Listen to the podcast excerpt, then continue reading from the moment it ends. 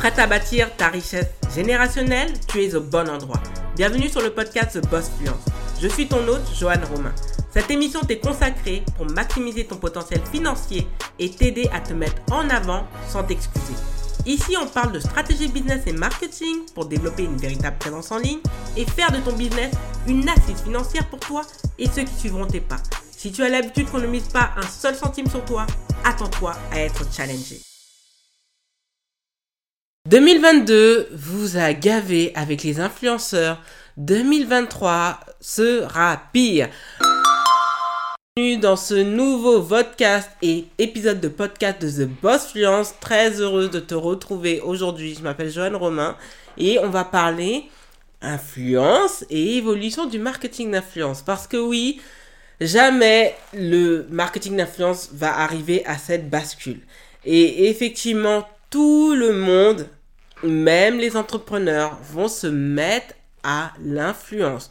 Donc oui, les choses sont en bascule. Elles évoluent parce que les opportunités d'argent, en fait, sont absolument limite infinies, que l'économie de la création de contenu devient une économie. On parle quand même euh, de milliards, voire même dans certains cas de trillions, c'est-à-dire 1000 milliards, c'est quand même pas rien, parce que c'est une économie qui est en plein boom avec le digital, en particulier TikTok, qui a franchement bouleversé énormément de choses et qui permettent limite à tout à chacun de pouvoir influencer, impacter et donc de faire, d'avoir des possibilités de sources de revenus absolument incroyables. Et c'est la thématique de cette vidéo et de te faire comprendre qu'en tant qu'entrepreneur, Peut-être que si tu souhaites développer d'autres sources de revenus, puisqu'on sait que dans l'entrepreneuriat ça fluctue, il y a des mois qui sont très forts, il y a des mois qui sont moins forts. Donc, pourquoi pas en fait euh, se pencher sur cette question.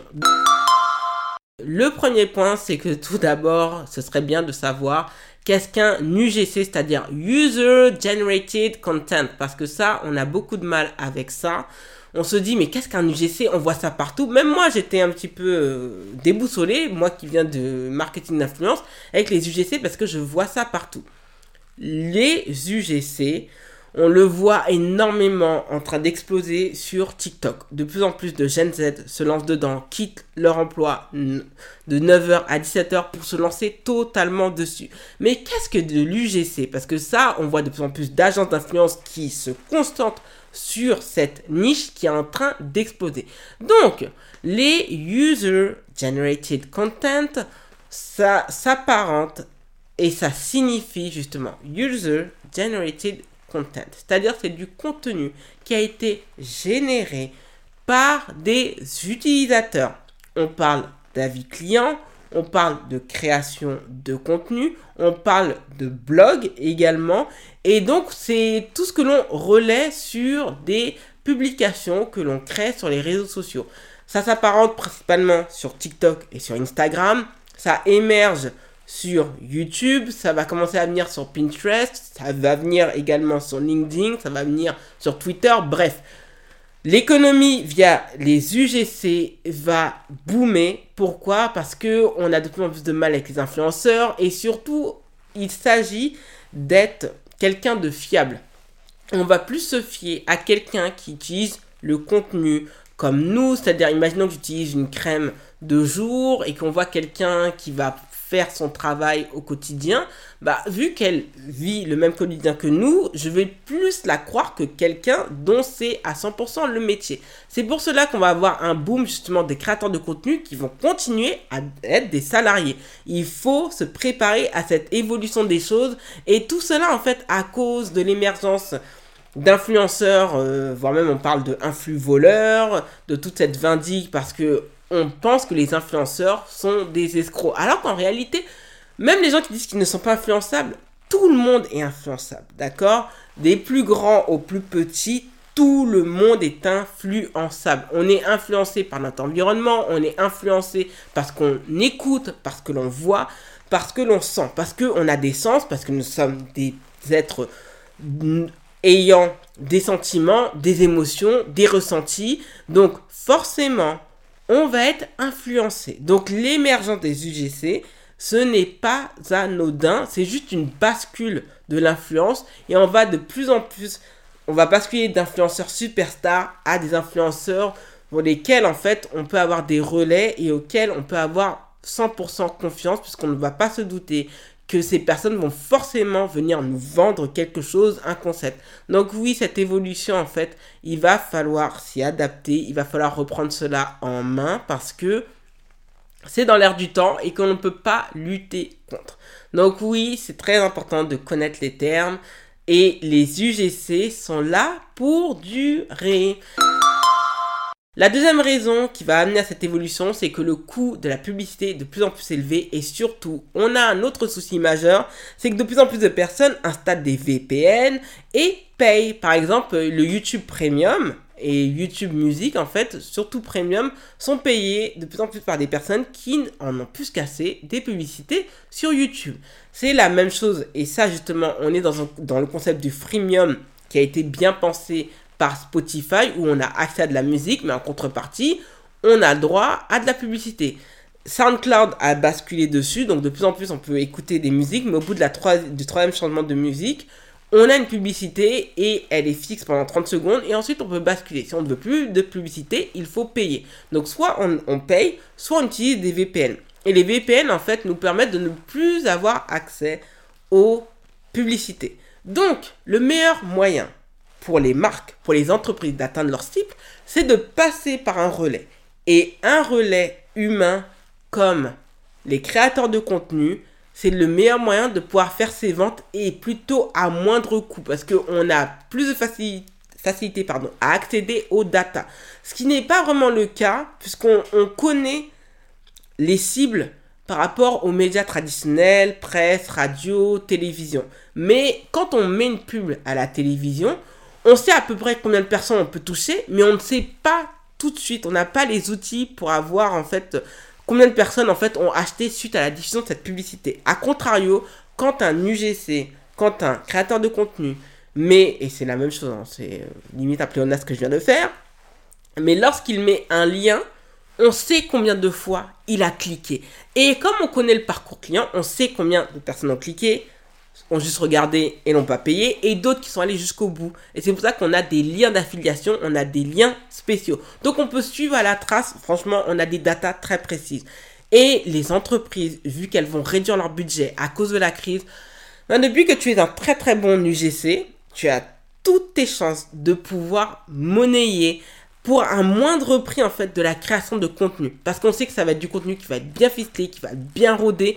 Et franchement en fait pourquoi pas en fait s'en servir. Et vu que la publicité les gens en ont, de plus en plus marre. Et surtout parce qu'il y a une évolution une bascule avec normalement c'était iOS 14 où ben, via de Facebook Ads on avait moins de données via les utilisateurs d'Apple, puisque Apple s'est mis à brouiller les pistes pour le groupe Meta. Donc il y a d'autres manières de pouvoir toucher sa cible et les UGC en font partie parce que le coût de la publicité devient de plus en plus élevé. Le troisième point, et c'est un point sur lequel en fait je voulais vraiment m'attacher, c'est que c'est un investissement gagnant-gagnant. Pourquoi? Une marque qui paye un UGC se retrouve avec un contenu qui est authentique, un contenu qui est mis en avant, où on va mettre en avant les bénéfices du produit sans y apporter de la technicité. Donc, on devient plus fiable, et quand les gens ont moins de méfiance, ils ont plus de confiance, donc ils se mettent plus à acheter.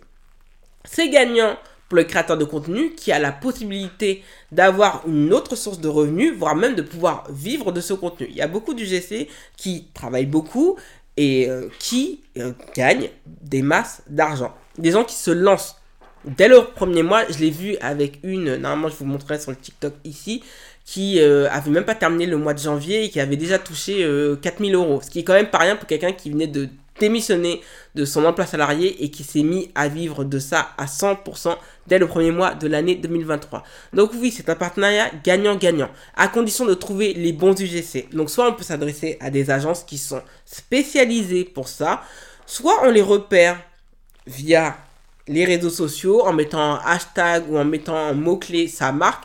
Et de voir en fait comment elle valorise les produits, s'il y a beaucoup d'engagement, s'il y a des personnes qui sont contentes et qui sont amenées à vouloir acheter, là on va pouvoir se dire bah vu que cette personne a l'air fiable, on va peut-être lui demander de créer du contenu pour notre marque, mais qu'elle va diffuser sur ton propre compte. Et bien sûr, on va devoir mettre la notion partenariat rémunéré, parce que mettre juste hashtag ad, ça ne suffit pas. Il faut bien mettre des termes, parce que euh, Bruno Le Maire est très très très précautionneux sur ces termes. Donc oui, c'est un partenariat vraiment gagnant-gagnant, parce que finalement, faire appel à des créateurs de contenu, ça coûte moins cher aux marques, ça leur fait gagner en plus plus d'argent. Et il y a une possibilité même de nouer des partenariats de longue durée. Ça va être la tendance pour 2023. Au lieu de prendre de temps en temps, voilà, un, deux, trois créateurs de contenu, on va plutôt prendre quelques-uns. On va faire des contrats sur 3 mois, sur 6 mois, sur 9 mois ou même sur 12 mois.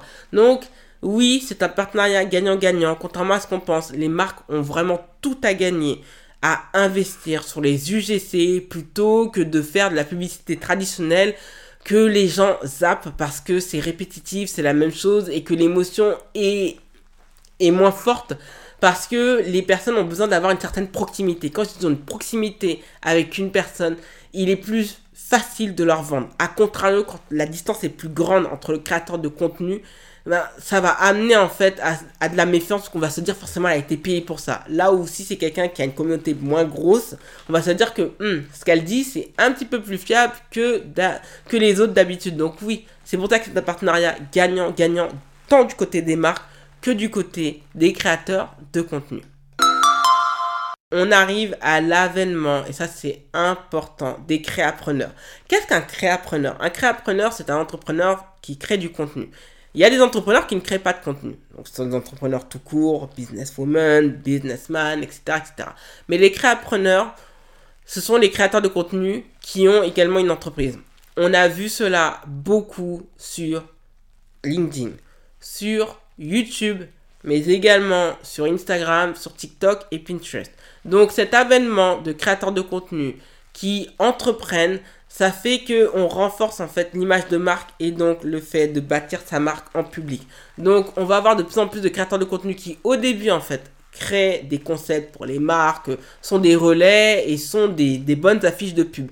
Mais par la suite, parce qu'à un moment donné, surtout quand on est une femme, on commence à vieillir, le public en fait change, n'a plus les mêmes besoins, donc il y a une autre manière de vendre et surtout en fait parfois les marques en fait ne veulent carrément plus travailler avec vous. Donc c'est là où le bas blesse et où on se dit wow, été juste un créateur de contenu et j'ai pas pensé à créer une entreprise. Donc comme je l'ai dit, un créateur de contenu c'est plus un freelance qui travaille pour le compte de marque, hein, pour lequel qu'on rémunère pour créer du contenu. À contrario, quelqu'un qui entreprend, c'est quelqu'un qui vend des prestations de services, prestations de conseils, prestations d'offres de produit. Et ça, c'est toute la différence entre ceux qui sont seulement créateurs de contenu et ceux qui sont entrepreneurs. Les créapreneurs font les deux. Ils créent du contenu. Ils ont parfois du sponsoring de la part de marques, mais ils ont également leur entreprise qu'ils font tourner, où ils vendent des prestations de services, des produits, des offres. Donc oui, on va se retrouver avec cette émergence, puisque l'économie de la création de contenu est en plein boom. On a également dans la niche éducative, informative, une émergence qui est en train de monter, puisqu'on a, on va jamais avoir autant de personnes qui vont se former via le digital. Il risque d'avoir aussi même, entre guillemets, une rivalité entre les manières de faire traditionnelles, qui sont d'aller à la faculté et de se former auprès de personnes qui, qu'on qualifie d'experts, qui sont dans le digital. Et c'est pour ça qu'on a l'émergence de plateformes comme Kajabi, Teachable, euh, Schoolmaker, Podia, donc on a, tout ça en fait et d'autres qui engrangent des bénéfices qui augmentent au fil du temps parce qu'il y a un besoin d'éducation et d'information qui est énorme. Et donc les créapreneurs ont toute leur place à jouer dans cette économie de la création de contenu. Donc oui, on va avoir émergé de plus en plus de créateurs de contenu qui entreprennent là où auparavant, les créateurs de contenu restaient que des créateurs de contenu. Là, ils ont compris que un moment donné, pour éviter d'être jetable par les marques et d'être à la merci des marques, il n'y a rien de mal que de créer son propre concept à travers son entreprise. Donc oui, il y a tout à gagner pour les créateurs de,